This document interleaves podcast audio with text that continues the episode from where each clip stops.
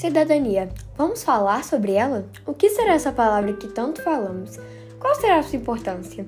A cidadania não é nada mais nada menos do que o conjunto de direitos e deveres exercidos por um indivíduo que vive em uma sociedade.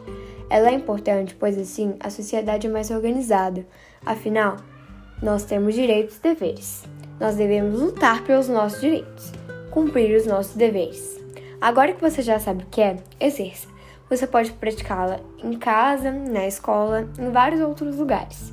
Para praticar em casa, você pode começar combinando com sua família quem vai lavar a louça, arrumar a cama, através de combinados.